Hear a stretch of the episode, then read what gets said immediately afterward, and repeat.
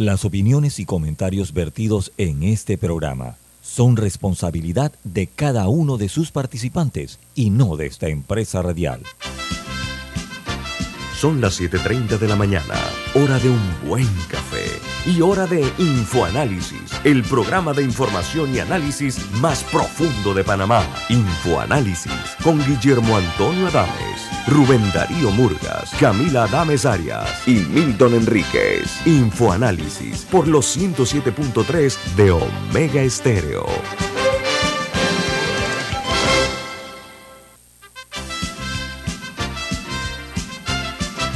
Hola, buen día, bienvenidos. Esto es Info Análisis, un programa para la gente inteligente. Hoy es 12 de septiembre del año 2022 y el staff de Infoanálisis. Camila Dames. Alexandra Siniglio. Guillermo Antonio Dames, en los controles Daniela Laúl, los saludamos desde la capital de la República. Camila, ¿quién presenta Infoanálisis? Café Lavazza, un café italiano espectacular que puedes pedir en restaurantes, cafeterías, sitios de deporte o de entretenimiento, te da la bienvenida a Infoanálisis. Pide tu Lavazza. Bueno, amigos oyentes, vamos a hacer una excepción el inicio de este programa, porque hoy se da entrada a la fase preliminar, de la audiencia preliminar del caso Odebrecht, que es el mayor escándalo de corrupción de la historia de la República de Panamá y nada puede conducir más al orden y la estabilidad de un gobierno que la simplicidad de las leyes, pero sobre todo su cumplimiento y la adecuada eh, definición de los derechos y que sea imparcial la justicia, igual para todos. Nosotros, para analizar lo que se va a dar el día de hoy, eh, este es un caso eh, que queremos analizarlo previamente. Hemos invitado al excontralor general de la República, el abogado Alvin Widen, para que Hablemos del caso. Doctor Widen, buen día, ¿cómo está? Muy bien, gracias. Buenos días. Buenos días a los oyentes también. Gracias. Oiga, eh, este caso data del año 2015. En pocas palabras, son siete años, siete largos años. Entonces, hemos eh, sido testigos todos de la posposición que se dio en ocasión anterior, porque algunos abogados se enfermaron, eh, presentaron disculpas varias y no se pudo iniciar la fase preliminar esta de la audiencia. Y hay el temor de que nuevamente esto pueda ocurrir. ¿Qué pasa en estos casos, doctor Alvin Widen, si en algún momento vuelve a usarse algún tipo de, de trucos o, cualquier otra eh, jugada hábil de los abogados? Eh, ¿Se pospone nuevamente? ¿Qué pasaría, don Alvin?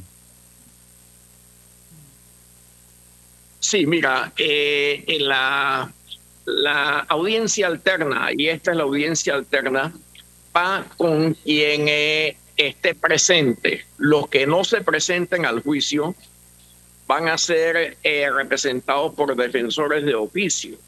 La juez ya convocó desde la audiencia anterior eh, a esos defensores de oficio para que estén presentes y cumplan el el, cometido pues de, dar la defensa a quienes están ausentes por cualquier causa. Es decir, la audiencia no se pospone, no se detiene y se va a efectuar de todas maneras. Oiga, eh, eh, usted presentó la primera denuncia en este, eh, contra la empresa Odebrecht en el 2015. ¿Nos puede hablar un poco sobre cómo fue el proceso en el que usted se fue enterando de algunos de los elementos de este caso y cómo eso llevó a una denuncia? Sí, en efecto, mire, eh, en el 2015, en los primeros días de septiembre, recuerdo que se me acercó Roberto Isman, Bobby Isman, y me indicó que Transparencia Internacional le había indicado que eh, Panamá no estaba colaborando con eh, las peticiones de asistencia que los fiscales de Brasil en el caso Lavallato habían hecho y que eso era muy extraño. Entonces decidimos ir juntos a la Procuraduría, tuvimos una cita con la Procuradora y cuando conversamos con ella nos dimos cuenta que no tenía el menor propósito de colaborar en esa asistencia pedida por Brasil. Eso era sumamente grave porque Odebrecht ya se conocía muchos años atrás en Panamá que había tenido un comportamiento indebido en el manejo de las obras que había tenido. Eh, recuérdese que eh, las coimas señaladas de la cinta costera, del proyecto de la ampliación de Colón y demás, ya señalaba actos de corrupción. Entonces, salimos de la Procuraduría muy decepcionados y eh, decidimos que yo iba a preparar una denuncia con alguna información que se había obtenido de Brasil y con las informaciones que teníamos en Panamá. Y efectivamente la preparé el 15 de septiembre y la presenté para que ya no hubiera ninguna excusa de parte de la Procuraduría acerca del caso Odebrecht porque ya era una noticia criminal que estaba en manos de ella. Ya no era una así criminal. ¿Cómo puede, cómo puede, cómo puede eh, influir en este caso? ¿Cómo debería influir en este caso? Por un lado, que los propios directivos de Odebrecht hayan eh, aceptado que cometieron un delito en Panamá y hayan reconocido que pagaron coimas, o sea que ahí ya, ya hay una confesión por parte de ellos. Y por otro lado, que los hijos de Ricardo Martinelli hayan sido condenados también por lavado de dinero en Estados Unidos y hayan aceptado haber recibido dinero de Odebrecht. A su juicio, ¿cómo debería proceder? No, y agregaría que hay más de 15 acuerdos de, pena, de colaboración, o sea, de distintos tipos, o más de 15 de panameños que han llegado a acuerdos con el Ministerio Público. Bueno, eh, eh, recuerde usted que eh, esa denuncia que presentamos en el 2015 eh, se mantuvo ignorada durante algo más de un año. No es sino hasta el 2016, cuando estalla la investigación en Estados Unidos de Odebrecht, cuando entonces la Procuraduría de Panamá no tiene más remedio que atender la denuncia y nombran a las cuatro fiscales que, que, déjeme decirle, debe, debe, hacérsele un homenaje a esas cuatro fiscales anticorrupción que eh, lograron eh, un eh, desenmascarar toda una trama tan, tan compleja como es el caso de Res. Porque financieramente hablando, eh, y eso se había palpado, eso se había establecido en la denuncia, eh, yo di informaciones de sociedades anónimas, bancos nacionales, bancos internacionales a través de los cuales se hacían transferencias de dinero en más de mil millones de dólares. Eh, un banco nacional de Panamá, eh, un banco de Panamá eh, tuvo una particularidad, que la cuenta se abre en ese banco nueve días después de ascender al poder el señor Ricardo Martinelli. Y es casualmente un familiar muy cercano a él quien es el abogado que tramita la apertura en ese banco que manejó más de 450 millones aquí. O sea, esto es algo espeluznante lo que sucedió en este país. Porque antes de esa apertura en ese banco, el traslado de la cuenta de un banco al otro, en el primer banco solamente se habían manejado, solo, solo se habían manejado 12 eh, millones y cambian la cuenta y entonces manejan 450 millones en ese banco nacional. Oiga, eh, señor Widen, eh, abogado, a ver, esto ha sido un proceso, la verdad es que eh, una desgarbada ineficiencia por parte de eh, algunos eh, operadores de justicia años atrás. Como usted bien dice, las fiscales se han preocupado porque este caso no quede en la nada. Entonces hay que reconocer eso, estoy de acuerdo con usted. Pero en los Estados Unidos, constructor de Brecht declaró que en Panamá había pagado sobornos millonarios. Ellos lo declararon, esto es un hecho factual. El tema aquí es que eh, en Panamá, por alguna razón, se le ha dado largas a este tema y no ha habido una acción. En la última ocasión que se intentó esto fue en el mes de julio. Ya usted ve, pues los abogados, hay, como una madeja de interés muy grande, don Alvin. La posibilidad de que esto se pueda eh, postergar es lo que mucha gente, hay muchas dudas acerca de este caso y su eficacia. ¿Usted eh, tiene la esperanza de que se va a proceder conforme a las dimensiones de este escándalo que, como dije, es el mayor de la historia de la República de Panamá? Mire, yo no, yo honestamente confío en la honestidad, la transparencia y la, la responsabilidad que tiene con el país la actual juez que atiende el caso. Me parece que el comportamiento de esta juez es una garantía nacional de que se va llevar adelante el proceso en las fechas establecidas ya. También estoy muy complacido que por lo menos una de las cuatro fiscales, que es la fiscal Morcillo, se mantenga a cargo de la investigación. Porque yo sí voy a aprovechar tu programa para hacer una crítica que espero que sea constructiva eh, contra los dos procuradores, tanto el procurador que antecede al presente como el actual procurador, quienes se dedicaron a perseguir a esas fiscales anticorrupción mandándolas ilegalmente siete meses de vacaciones este procurador cuando eran eh, piezas fundamentales en el desarrollo de la audiencia. Se conocían el expediente de cabo a rabo y entonces en medio de la carrera tú quitas al jinete más importante o parte de los jinetes más importantes. El fiscal Morcillo tiene mucha capacidad, mucha honestidad, mucha transparencia, también pero hubiera sido necesario que se mantuviera el equipo del Ministerio Público completo. Se dedicaron a perseguirlo, tanto Ulloa como el actual procurador. El procurador Ulloa y este procurador eh, siguieron la misma tónica de perseguir a quienes habían sido unas heroínas nacionales en la justicia. Entonces, para mí eso era mala señal, pero desgraciadamente para ellos, quienes quieren ahogar este caso, va a ser muy difícil que lo hagan porque la atención nacional e internacional está mirando a Panamá. El mundo nos mira y el mundo exige justicia. Don Alvin, usted está en Chiriquí eh, y ha tenido la amabilidad de aceptar nuestra invitación. Está en San Lorenzo, camino a David. Le agradezco su tiempo, pero no, no se nos vaya porque le voy a hacer un par de preguntas más, si a bien tiene, si no tiene ningún inconveniente. ¿Cómo no? A veces puedes oír un eco, es que estoy en un restaurante en la carretera, así que ah. no, no controlo que, los clientes hablen. No, no, se escucha, se escucha muy bien, gracias. Eh, vamos a continuar analizando brevemente eh, con el excontralor general de la República, el abogado Alvin Widen, el caso de Brecht, que es una investigación que se inició en el año 2015, ¿no? Entonces después se abrió en el 2017 y después en el 2018 volvió a tocarse hasta que, bueno, ya hay una serie de 80... Están en comerciales ahora. Vamos al corte comercial. Esto es Info Análisis, un programa para la gente inteligente. Omega Stereo tiene una nueva app. Descárgala en Play Store y App Store totalmente gratis. Escucha Omega Stereo las 24 horas donde estés con nuestra aplicación totalmente nueva. Hay quienes se levantan antes que el gallo cante, quienes desde la oscuridad encuentran una luz de esperanza.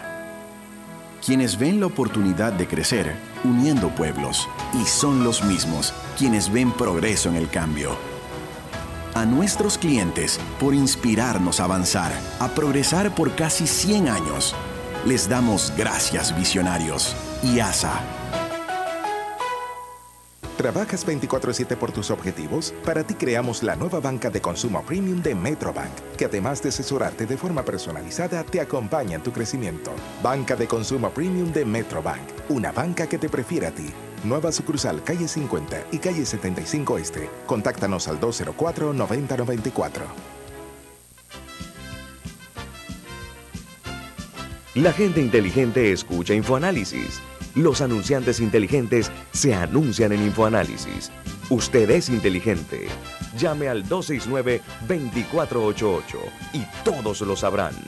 Infoanálisis, de lunes a viernes de 7 y 30, 8 y 30 de la mañana, en donde se anuncian los que saben.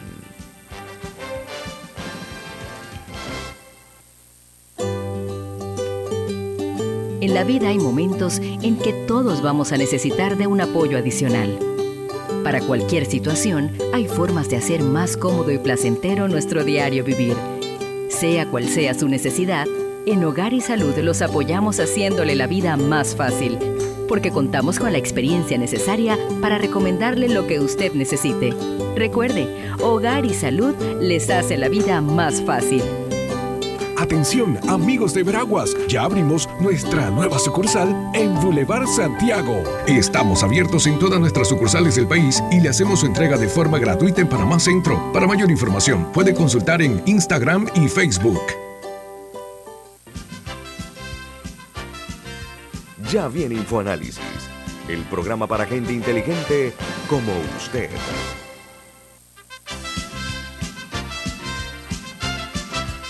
Amigo, usted un mensaje para los oyentes de Infoanálisis. ¿De qué se trata?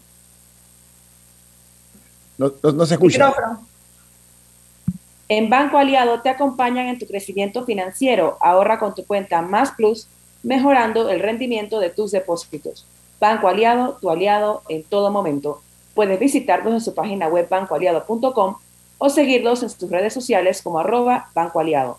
Banco Aliado, tu aliado, tu aliado en todo momento. Bueno, continuamos hablando con el abogado Alvin Widen, que se encuentra en la provincia de Chiriquí y ha tenido la cortesía de tomar la llamada nuestra. Alvin, mire, eh, hay una realidad en esto y es que ha habido una actitud eh, abiertamente obstruccionista, o sea, de obstruir eh, que este caso se lleve adelante por una parte. Dos, hay jugadores, por usar un término, que no los calienta el sol. Sea, ¿qué quiero decir con eso, no?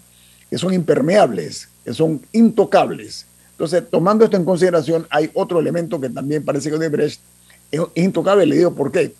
Mire, eh, ellos en los Estados Unidos aceptaron que habían pagado Uh, millones de dólares aquí a funcionarios panameños y a empresarios también. No, nada más, no fue nada más empresarios, eh, digo, gente de gobierno, sino también empresarios. Uno, dos. Eh, en Panamá se le impuso una multa ¿sí? a constructora de Brecht muy generosa que tenían que pagarle a Panamá eh, y ellos sorprendentemente no han cumplido con ese acuerdo. Y no me explico cómo es posible que hasta el día de hoy ellos se han hecho de la vista gorda y no están cumpliendo con el gobierno de Panamá pagando esa multa, pero sí siguen aspirando a tener más contratos. Explíqueme esos dos fenómenos, eh, señor uh, Widen, si es tan amable. Bueno, cómo no. Los, los acuerdos de colaboración eficaz siempre condicionan o deben condicionar o está implícitamente contenido en el acuerdo el detalle de que la falta de cumplimiento de un acuerdo genera eh, eh, la eliminación del acuerdo y en consecuencia el proceso penal a quienes hicieron el acuerdo.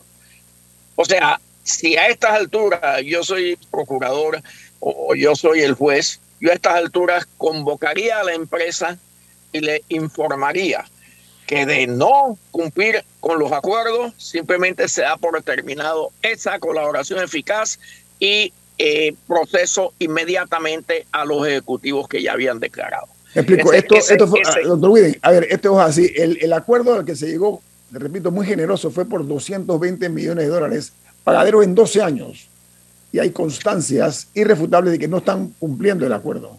Correcto, pero, pero yo quisiera eh, hablarte un poquito del contenido del acuerdo. Como, como muy bien señalaste, atinadamente señalaste, este fue un acuerdo extraño en su, en su, en su volumen, en su capacidad. ¿Por qué? Porque si sabemos, y eso es un hecho público y notorio, que Odebrecht generaba unos sobre eh, costos de más del 10% de los proyectos y Odebrecht tuvo en los cinco años de Ricardo Martinelli 10 mil millones en proyectos, es obvio que entonces la cuantía debía ser mil millones y no 200 millones. Una matemática elemental. Pero aparte de esa matemática elemental hay una circunstancia.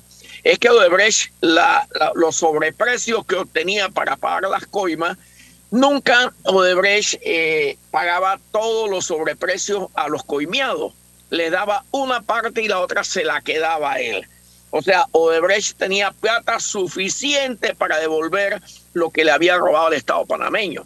Entonces, esos 200 millones, la verdad es que fue una suma ridícula. Solamente, eh, eh, eh, como te digo, no sé, no sé ni cómo calificarla porque no tiene ninguna relación con, la, con, el, con el tema. Ahora, ¿cómo ganaba Odebrecht? Porque algunos han criticado la ley de contrataciones públicas. No, el problema no estaba en la ley de contrataciones públicas. ¿Por qué? El problema estaba en el hecho de que Odebrecht iba a licitaciones con otros proponentes, pero ella sabía, por ejemplo, que el costo real de construir una obra era 140 millones. Entonces ella ponía 110 millones, 120 millones y la ganaba porque nadie podía poner semejante precio. Pero inmediatamente después, iniciando la obra, enseguida venían las adendas que subían el monto a 180, 190 millones. Entonces, ese es el juego, ese es el mecanismo de trampa. Cuando yo era contralor, yo no aceptaba adendas de más del 5% de la obra. Pero bueno, todos esos principios en la Contraloría se han desconocido, se han ignorado. Y aquí vemos adendas que prácticamente en algunos casos hasta están cercanos a duplicar el valor.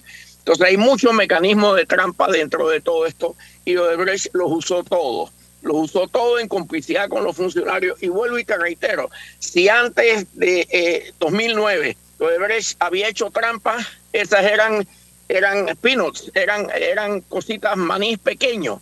Pero del 2009 en adelante al 2014 ahí fue donde se hizo fiesta. El país se acabó y entraron a atracarlo con complicidad de la presidencia de la República para abajo. Ese, eso es un hecho ya público y notorio que no estoy calumniando a nadie porque las constancias judiciales lo demuestran, como es el caso de los de Martinelli en Estados Unidos bueno, pero sí es importante un punto ahí y es que este caso no incluye todas las obras, incluye hasta, hasta cierto punto, bueno, su denuncia fue en 2015, pero hay obras que Odebrecht ha hecho después que se deben investigar aparte, porque eh, si, si ya mostraban cierto comportamiento con ciertas obras, se debe investigar si el mismo mecanismo o uno similar se utilizó con las posteriores. Así que eso es muy importante eh, que, este caso no termina con esta audiencia eh, asumiendo que se vaya a juicio, sino que hay, hay otro nivel que se debe explorar. Bueno, entre esas obras, entre esas obras usted tiene, por ejemplo, eh, que se tiene que investigar a fondo, pero si hubiese, pues, desgraciadamente, y no, no veo que lo haya ahora mismo, la voluntad de esclarecer todo lo que es eh, eh, el tren ligero en la fase que se construyó del 2014 en adelante. Eh, eh, ya sabemos que FCC también estaba involucrado en las coimas, todo eso está con Odebrecht. O sea, Odebrecht y FCC iban juntos en la mecánica de corrupción. Y ya también eso está documentado en España y está documentado en el proceso en Panamá. Entonces, aquí tenemos una circunstancia. Eh, no paró en el 2014 eh, eh, los actos delincuenciales, continuaron en el gobierno que sustituyó el del 2014. Eso, eso a mi juicio es algo que como usted señala y acota muy bien, hay que investigarlo a fondo porque definitivamente los corruptos no se compusieron en el 2014. Oiga, ¿Qué, significa, ¿Qué significa este caso para la justicia panameña, señor Widen? Se lo pregunto porque si uno hace una encuesta en la calle, la mayoría de la gente piensa que esto no va a quedar en nada, que aquí no va a pasar nada. Y Panamá está eh, en la mira internacional porque es un caso con repercusiones internacionales y en muchos otros países ya se ha hecho justicia. Ya Panamá está tarde atendiendo este, este caso. Alexandra, mira, mira, este caso, eh, eh, este caso en verdad es primera vez en la historia de la República que una investigación se hace tan profunda como actos de corrupción. O sea, eh, eh, eh, en el fondo, y te voy a confesar algo, cuando la procuradora del gobierno de Varela designó a las cuatro fiscales anticorrupción, yo estuve muy preocupado. Estaba muy preocupado porque no conocía de ninguna de ellas cuatro ningún antecedente que me diera tranquilidad de, que fueran fiscales que tenían la capacidad técnica, la capacidad técnica financiera, porque es que, es que este, este es un tema financiero muy complejo. Entonces yo estaba preocupado y tenía mis serias dudas de la eficacia de eso. Es más, hasta pensé mal y, Dios me perdone, pero pensé, digo, bueno, si la procuradora estaba encubriendo, como en efecto sabemos que estaba encubriendo de Brecht, y, te voy a decir algo más, hay evidencias claras que lo hizo. ¿Por qué? Porque vinieron dos ejecutivos a la presidencia de la República de Panamá después que yo puse la denuncia y, a pedirle al presidente que parara la colaboración que le estaba pidiendo Brasil y eso está documentado, eso está testificado por los mismos funcionarios de que parara la investigación y no colaborara con Brasil. O sea, había todo un propósito de tapar este tema. No lo pudieron tapar porque los Estados Unidos ya los expuso de mala y entonces ya lo abrieron. Pero yo creía que esas fiscales que no conocían, no les conocían ningún antecedente, no iban a tener ninguna capacidad. Y oiga, y bueno, y me tengo que callar la boca y tengo que admirarlas por el excelente trabajo técnico y profesional que hicieron en beneficio de la justicia. Y yo sí creo que el caso va a terminar bien. El caso va a terminar con condenas ¿Aló?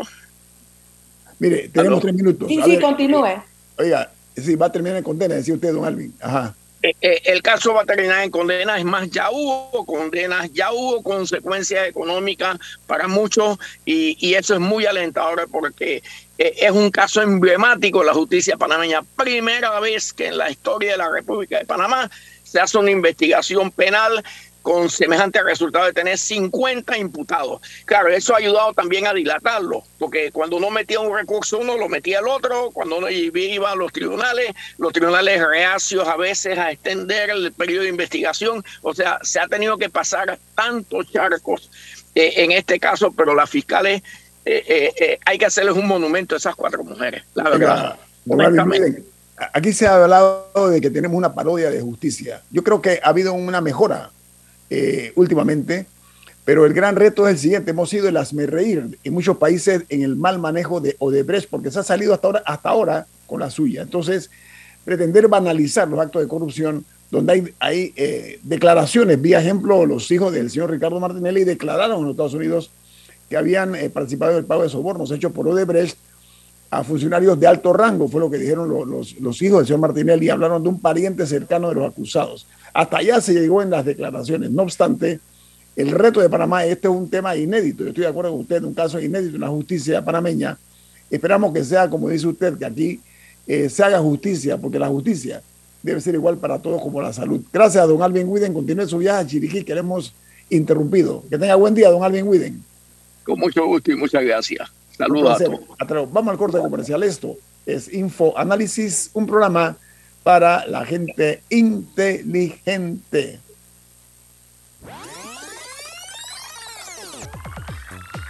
Omega Stereo tiene una nueva app. Descárgala en Play Store y App Store totalmente gratis. Escucha Omega Stereo las 24 horas donde estés con nuestra nueva app.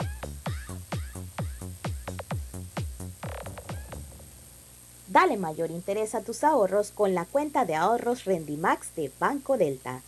Gana hasta 3% de interés anual y administra tus cuentas desde nuestra banca móvil y banca en línea. Ábrela ya en cualquiera de nuestras sucursales. Banco Delta, creciendo contigo. La gente inteligente escucha InfoAnálisis.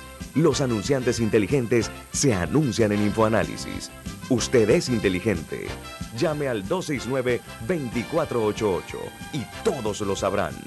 Infoanálisis, de lunes a viernes de 7 y 30, 8 y 30 de la mañana, en donde se anuncian los que saben. Grupo Clásico, 30 años brindando las últimas tendencias de la moda, con Hugo Boss, Clásico Womo, Suit Supply y Clásico Off, el grupo de tiendas de ropa masculina más elegante del país. Hugo Boss, marca número uno en el mundo de la moda masculina Clásico Uomo, una selección de la moda europea más exclusiva en un solo lugar. Suit Supply, la tienda que está rompiendo el estereotipo de la ropa masculina. Clásico Off, los mejores precios en tus marcas favoritas. Visítanos en los mejores centros comerciales del país. Grupo Clásico, 30 años liderando la moda masculina en Panamá. Escucha, tengo una idea de negocio. A ver, cuéntame. Crearemos una app que conecte a productores locales, directo con el consumidor final. ¡Ey, buenísima! Comenzaremos con mi tío, que tiene una finca en Chiriquí que produce aguacates. Me encanta. Tengo el socio perfecto. Un panel compacto para mover el negocio. ¡Vamos! Hoy llegó tu momento de emprender con el nuevo Light Ace, tu socio para avanzar. Visítanos en tu sucursal más cercana, Ricardo Pérez. Ya viene InfoAnálisis, el programa para gente inteligente como usted.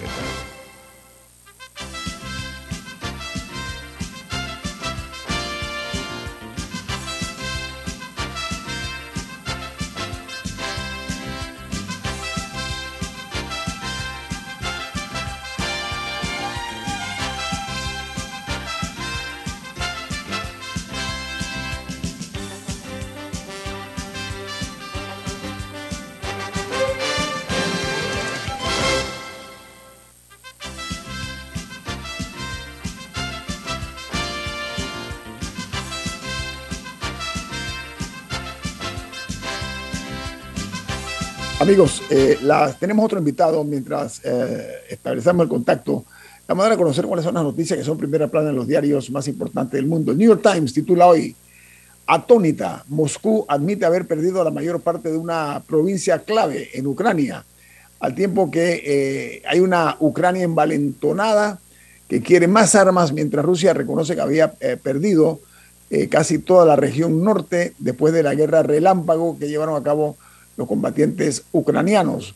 El Washington Post titula, en medio de sorprendentes ganancias de Ucrania, eh, dice que aldeanos eh, deliberadamente han descrito que las tropas rusas han estado arrojando los rifles y las armas y huyendo, mientras el Wall Street Journal titula La derrota de las fuerzas rusas en Ucrania, plantea el desafío de cómo explotar las ganancias.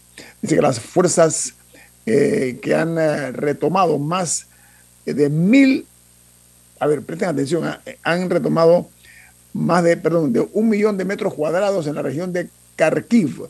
En los últimos días le han dado a Moscú uno de sus mayores eh, reveses que les han podido propinar y que se le ha estado eh, eh, viendo por parte de las tropas rusas que invadieron. Don Olimpo Sáez, buenos días, ¿me escucha? Nuestro invitado es Olimpo Sáez pero no, no parece tener audio. No, no tiene audio, Olimpo. Mientras eso se resuelve, sí me gustaría comentar, la BBC también reporta que, se trata de por lo menos 20 eh, pueblos liberados de diferente tamaño eh, al norte de, de Ucrania. y definitivamente han tenido una avanzada importante, incluso sorprendente, pero, pero una, una situación que sigue un poco en desarrollo, pues.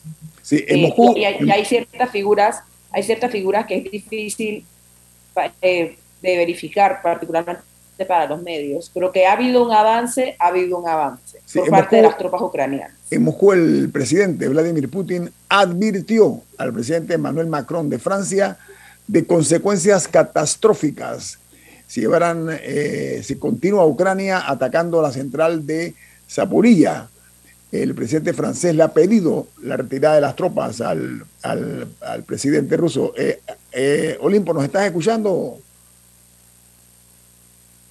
Tenemos problemas con la comunicación con Olimpo. O sea, no, no, lo vemos, pero no lo escuchamos. Vamos, mientras resuelve este problema, a darle casualmente. Mira, en, el Reino Unido ha ocurrido algo interesante y es que los más cercanos colaboradores del eh, ahora rey Carlos III, los que han sido sus ayudantes, durante muchos años dieron a conocer que dice que el, nuevo rey sufre de un trastorno obsesivo compulsivo, que tiene eh, algunas de sus rutinas, dieron a conocer, por ejemplo, en el desayuno. El rey siempre pide dos eh, ciruelas y un poco de jugo en una taza, pero de las dos ciruelas solamente se come una. Entonces, cuando en una ocasión el que le, da el servicio le puso una sola, él lo llamó y dijo, oiga, póngame dos. Y la dejó. O sea, tiene una, un modo muy particular. Por otra parte, su pijama se tiene que planchar todas las mañanas, al igual que sus cordones, los cordones de sus zapatos. A él le colocan, antes de que él eh, use el, cepillo dental, él exige que le coloquen 2.5 centímetros de pasta de dientes sobre el cepillo. Y eso lo hacen sus ayudantes, pues, por razones obvias, para cumplir con la orden antes de ser rey. Y dice que cuando realiza viajes al exterior, por ejemplo, el último viaje que hizo a Canadá, el, entonces, el ahora rey hizo que le enviaran la cama, una cama ortopédica, a Canadá, al igual que eh, fotos de sus adornos y un asiento inodoro y papel higiénico Kleenex más Kleenex Plus Velvet. Es lo que usa el, nuevo rey de Inglaterra. Diga, Camila. Bueno, otra noticia es que eh, un informe de la ONU indica que o, sugiere que hay alrededor, alrededor de 50 millones de personas que están en, eh, implicadas en trabajo forzado o en matrimonios forzados. O sea que son nuevas formas de, esclavitud que se están viendo alrededor del mundo y reportan que ha habido eh, un incremento de los mismos, de, o sea, un incremento de 10 millones de dólares comparado con los que el estudio perdón, perdón 10 millones de personas comparado con lo que el estudio reveló eh, hace cinco años y que de hecho eh, es en algunos países ricos donde se está viendo un aumento que más de la mitad del trabajo forzado ocurre en países ricos, lo, cual, lo cual también indica una tendencia preocupante. Pero sí me gustaría llamar la atención de este,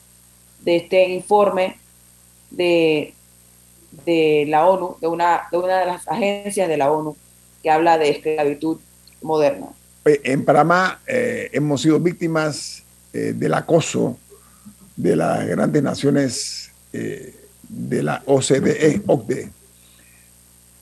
Anoche salió en los medios argentinos que dice que en el año 2016, eh, más de, en el 2016, eh, los argentinos tenían dinero sin declarar en, por, por 100 mil millones de dólares, 100 mil millones de dólares argentinos que tenían fuera de Argentina, en Suiza, el dinero, pero al cambiar eh, el sistema de Suiza, se cambiaron para los Estados Unidos. O sea, se mudaron a los Estados Unidos, donde ahora tienen ese dinero allá tranquilitos.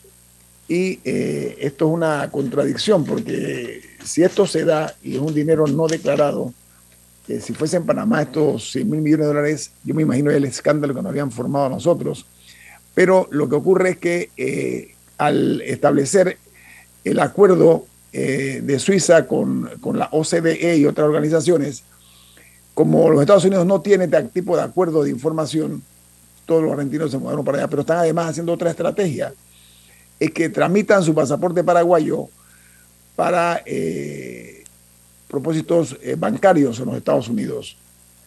Y en Costa Rica, del año 2020 al año, perdón, del año 2000 al año 2020, se han contabilizado más de 6.638 casos de suicidios. Hay personas, hay un total de 84% son hombres que se han suicidado y 16% son mujeres. La mayoría, como repito, son hombres, lo que, de acuerdo a la información del Ministerio de Salud de Costa Rica, el suicidio es una enfermedad mundial, eso no es, nada más Costa Rica. Y una alerta porque hay una situación real con las lluvias, y es que en Guatemala, los torrenciales aguaceros que se han dado han dejado más de 4.000 afectados en las últimas horas. Ayer incluso hubo muchos derrumbes. Dice que la temporada lluviosa ha dejado más de 42 mil personas y más de 2 millones de personas afectadas en el país eh, por estos, estos aguaceros. Y en Perú continúa la intención de eh, aplicar la vacancia al presidente Pedro Castillo. Ayer eh, se presentó la tercera moción de vacancia al jefe de Estado peruano para presentarla ante el Pleno del Congreso para entonces hacerla de manera permanente y lo están acusando de incapacidad moral al presidente Castillo. O sea, es una, una insistencia muy fuerte que hay por parte pues, de la oposición a él que está pidiendo incluso que se hagan, que se eliminen las elecciones para que haya una nueva escogencia, donde obviamente van a, me imagino yo que van a tratar de que el presidente Castillo no pueda eh, participar en la misma, ¿no? En, mientras en México, presten atención, la Secretaría de Salud de ese país reportó ayer 815 nuevos casos de COVID en las últimas 24 horas para un acumulado de 7.059.348 casos. ¿Y saben qué? Ayer también reportaron un total de 200 y tantas muertes, eh, contabilizándose eh, al final 329.761 personas eh, mexicanos que han perdido la, vida por parte de la, de la COVID-19. Hay que andar con mucho cuidado y en El Salvador, la revista Barron's, que es hermana menor del Wall Street Journal, llama como el mayor fraude y el fracaso la implementación del Bitcoin en El Salvador, dice esta revista, de acuerdo a informaciones que aparece en un diario salvadoreño que es opositor al gobierno del señor eh, Nayib eh, Bukele.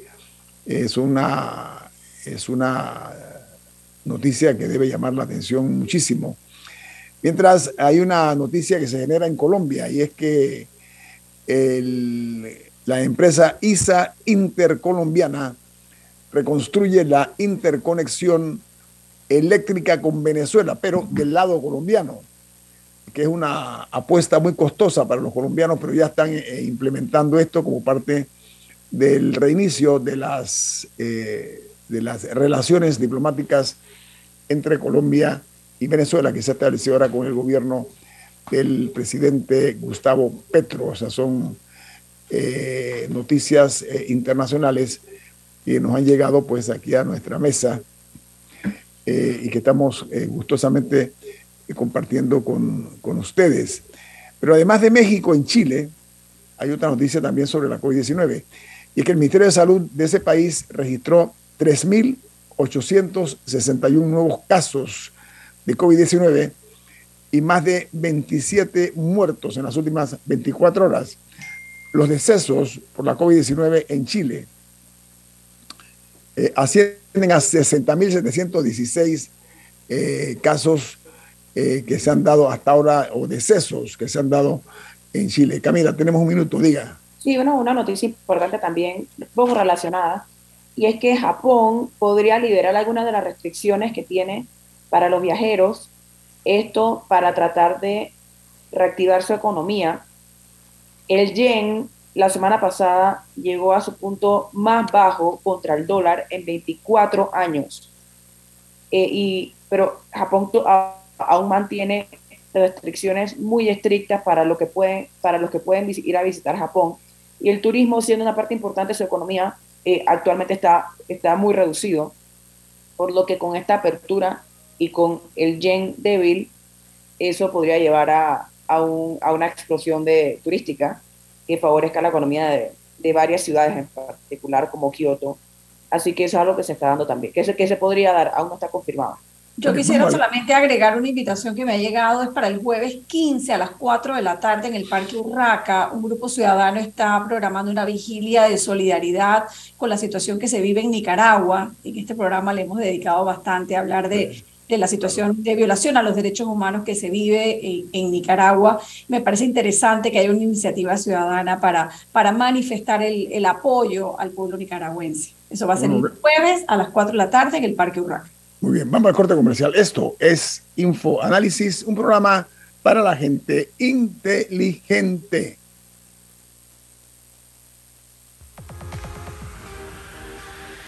Omega Stereo tiene una nueva app. Descárgala en Play Store y App Store totalmente gratis. Escucha Omega Stereo las 24 horas donde estés con nuestra aplicación totalmente nueva. Mereces un banco que construya una relación de confianza contigo. Para ti llegó la banca de consumo premium de Metrobank, creada especialmente para asesorarte y brindarte experiencias exclusivas. Banca de consumo premium de Metrobank, una banca que te prefiere a ti. Nueva sucursal calle 50 y calle 75 Este. Contáctanos al 204-9094.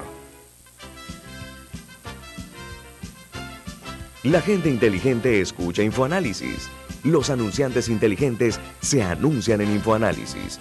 Usted es inteligente. Llame al 269-2488 y todos lo sabrán. Infoanálisis, de lunes a viernes de 7 y 30, 8 y 30 de la mañana, en donde se anuncian los que saben. Si desea que sus colaboradores trabajen desde su casa, podemos ayudarle. En Solutexa somos expertos en aplicar la tecnología a las técnicas y trabajos de oficina. Contáctenos en solutexa.com.pa o al 209-4997. Solutexa.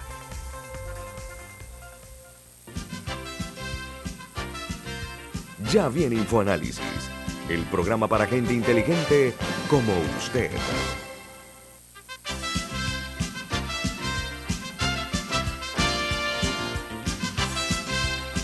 Nos acompaña Olimpo Sáez. Eh, Olimpo eh, es embajador de Panamá eh, en Perú, Olimpo, ¿no?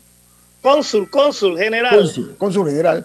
Olimpo Sáez, un aguerrido líder estudiantil de la Facultad de Derecho en los años del régimen militar. él ha presentado, va a presentar un libro que estoy mostrando aquí en pantalla. Este libro de la de la creación del señor Olimpo Sáez se llama El veranillo democrático de Omar Torrijos y nosotros, 45 años después. Olimpo, hay una generación que desconoce el concepto del veranillo democrático y cómo se da este veranillo democrático en medio de la dictadura eh, militar o del régimen militar. ¿Cómo se da esta, esta, esta situación del veranillo democrático y de qué se trata? Gracias, Guillermo, y a todos los amigos oyentes de, de Estéreo Omega. Gracias por esta oportunidad. Mira, hacía tiempo venía yo pensando en la necesidad de dejar por escrito algo de esa generación opacada y yo diría también, y lo sostengo, fracasada. Entonces me puse a, a, escribir, pero en primera persona para que nadie se sienta ofendido, ¿no? Bueno, mira, Guillermo, eh, el 7 de el primero de septiembre, Torrijos anuncia que ha negociado dos tratados y que los va a firmar el 7 de septiembre, sin que nadie supiera en qué consistían los tratados, porque los tratados no se habían publicado, estaban en inglés y los estaban traduciendo.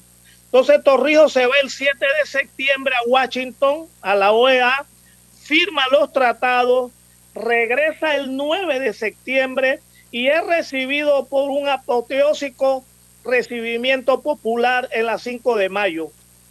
Pero el 7 de septiembre, cuando Torrijos está firmando los tratados en la Facultad de Derecho, el Centro de Estudiantes de Derecho dirigido por Alberto Almanza, salimos en manifestación a protestar por la firma de los tratados inconsultos y en donde está la iglesia del Carmen llegó la Guardia Nacional con sus arreos de combate, dispersó la reunión y se llevó a 50 muchachos presos.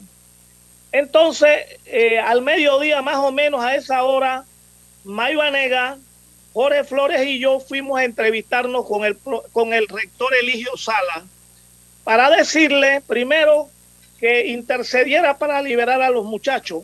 Y segundo, que el régimen no podía pretender aprobar los tratados reprimiendo a los estudiantes porque lo que iba a haber era sangre derramada de gente inocente y que además este país no era de Torrijos ni era de ellos. Entonces le propuse a nombre del Círculo Camilo Torres que yo había fundado y que yo dirigía que por qué no lograba él una entrevista como Marto Río de cara a cara con el movimiento estudiantil opositor para tratar de buscar una fórmula que permitiera debatir los tratados sin la represión policial. Entonces el hijo me dijo, ¿y tú estás dispuesto a que los muchachos de oposición vayan? Digo, yo te puedo decir que el círculo Camilo Torres va, pero yo tendría que hablar con ellos si tú me dices que, que va a la reunión. Bueno, para no cansarte, el 9 regresó Torrijos y yo no sabía nada. Entonces el 14 de septiembre, o sea, eh, pasado mañana, eh, viene el hijo y me llama a las 5 de la mañana para decirme que la reunión se va a llevar a cabo a las 9 de la mañana en el Hotel Holiday Inn con Torrijos. Ante esta situación le dije al hijo, hijo me lo estás diciendo a las 5 de la mañana, yo tengo que ir a la facultad a conversar con ellos porque tú no me habías dicho que esto iba. Me fui para la facultad de Derecho a las 6 de la mañana, llamé a los amigos del Círculo Camilo Torres, le expliqué la situación y le dije, esta reunión debe ir, porque es la forma pacífica de poder entrar en el debate.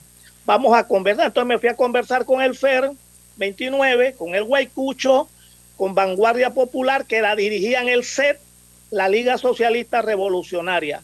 La Liga Socialista Revolucionaria y Vanguardia Popular, que eran los dirigentes del Centro Estudiante de Derecho, estaban de acuerdo en ir a la, reunión, pero no hacía el Huaycucho y no hacía el FER. Que lógicamente por el apresuramiento yo creo entender que estaban llenos de sospechas y de, reservas. Fuimos a la Asamblea Estudiantil para que autorizaran al presidente del CET a acudir a la reunión y resultó ser que se forma aquel despelote en la Facultad de Derecho en contra de ir y quienes apoyábamos de ir. Al final, para no cansarte, el Centro de Estudiantes de Derecho recibió la autorización de los estudiantes de la mañana. Entonces vinieron los habilidosos y nos metieron una zancadilla y dice, no, no puede ir, porque esta es la asamblea diurna y la asamblea nocturna esa no se ha llevado a cabo, por lo tanto no hay una autorización legítima. Entonces cuando yo vi el disparadero a nombre del Círculo Camilo Torres, dije, el Círculo Camilo Torres es un grupo independiente y el Círculo sí va a ir a la reunión y no va a ir a pedir trabajo, ni va a pedir beca, ni va a pedir privilegio, es para todos los que vamos a pedir libertades públicas. Entonces, los que quieran venir conmigo, vamos. Y nos fuimos entonces un grupo de estudiantes y Torrijos nos estaba esperando a las 11 de la mañana. Ahí conversamos y le dijimos qué es lo que queríamos, qué es lo que creíamos nosotros. Un programa de televisión toda la semana, una página en los periódicos para todos los grupos para hablar sobre esto, la imprenta universitaria que se dedicaba a apoyar solamente al grupo gobernista que le publicara a todos los, a todos los estudiantes, Radio Libertad que nos permitieran abrir, que no persiguieran a ningún director o dueño de emisora, que no hubiera represión, que había un debate universitario con los negociadores y eso se fue llevando a cabo poco a poco. Le escuché a, le escuché a César Quintero, que era nuestro decano de la Facultad de Derecho, decirme dos frases en dos momentos distintos. Olimpo, este es un veranillo democrático. Y yo digo, ¿qué quiere decir, doctor? Dice, que después que pase esto, regresamos a la dictadura dura o a la dictadura blanda. Y yo le dije, ¿usted cree? Sí. Y segundo, este es un clavo pasado. César Quintero me dice a mí eso. Yo le digo, doctor, de repente podemos levantar las banderas del nacionalismo y levantamos a este pueblo. Él se echó a reír. Bueno, ¿qué resulta? Esa es mi opinión y yo lo digo en el libro. Torrijos cumplió con todo, menos con algo. Un, un punto no nos cumplió. No nos cumplió, no. Él no se comprometió. Fue que no podían llegar los exiliados. Él no dijo que no podían, sino déjenme pensar. Y los exiliados no llegaron sino hasta el 10 de mayo del 78. Después del, del plebiscito, el 23 de octubre, se dieron unos acontecimientos que para mí, lo digo en el libro, ni los torrijistas gobiernistas ni la oposición entendieron era que el veranillo democrático empezaba a extenderse. La grieta pequeña de los estudiantes de derecho se fue extendiendo más allá de lo que la gente creía. Y lo que se hizo fue un largo veranillo democrático que Torrijos empezó a abrir caminos en esa dirección que nosotros no supimos aprovechar porque estábamos con la desconfianza pensando que eso eran maniobras de Torrijos para distraernos a todos. Más o menos eso es lo que trato de contar y cómo el Círculo Camilo Torres que yo dirigía tratamos de asaltar el veranillo democrático. Eh, eh, Olimpo, eh, en la Facultad de Derecho en aquel momento, primero que el, profesor Quintero, decían Checho, ¿no? Con todo respeto lo digo. Sí, correcto. emblemático en la Facultad de Derecho, un profesor de lujo que tuvo esa primera, primera categoría. Y ustedes en la Facultad de Derecho pues eran muy beligerantes en aquella época de allá para acá, eh, Olimpo, ¿cómo tú evaluarías eh, el actuar de los, de los estudiantes de la Facultad de Derecho en el presente comparado con aquellos tiempos que por supuesto eran, eran tiempos de, dictadura, no, había una democracia como ahora? ¿Cuál es tu evaluación de eso?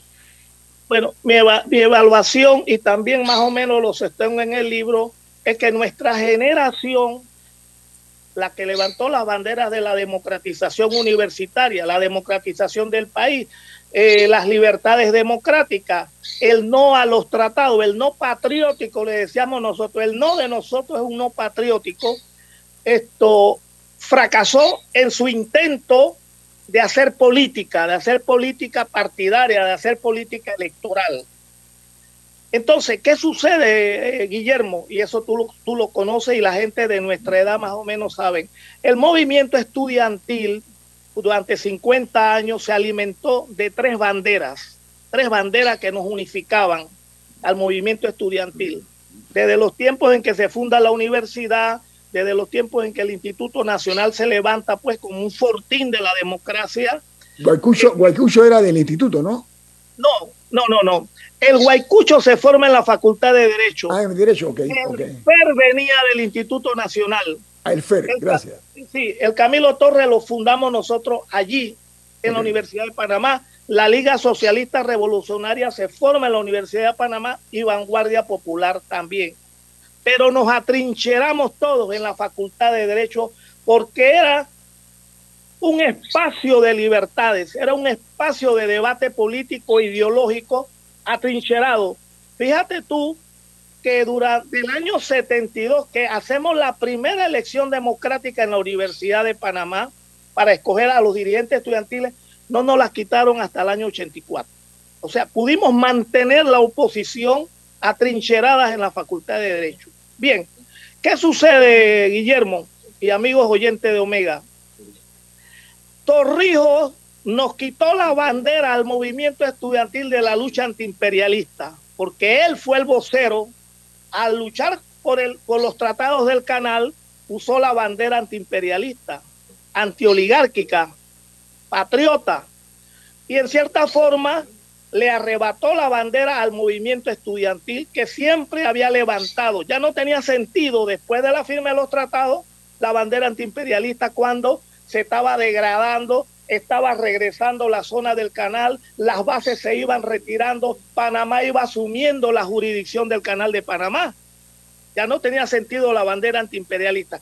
Pero por otra parte, Guillermo, la lucha nuestra la de la oposición democrática a la universidad haya levantado la bandera de la democracia, de las libertades públicas, de no a la dictadura, de no a la represión.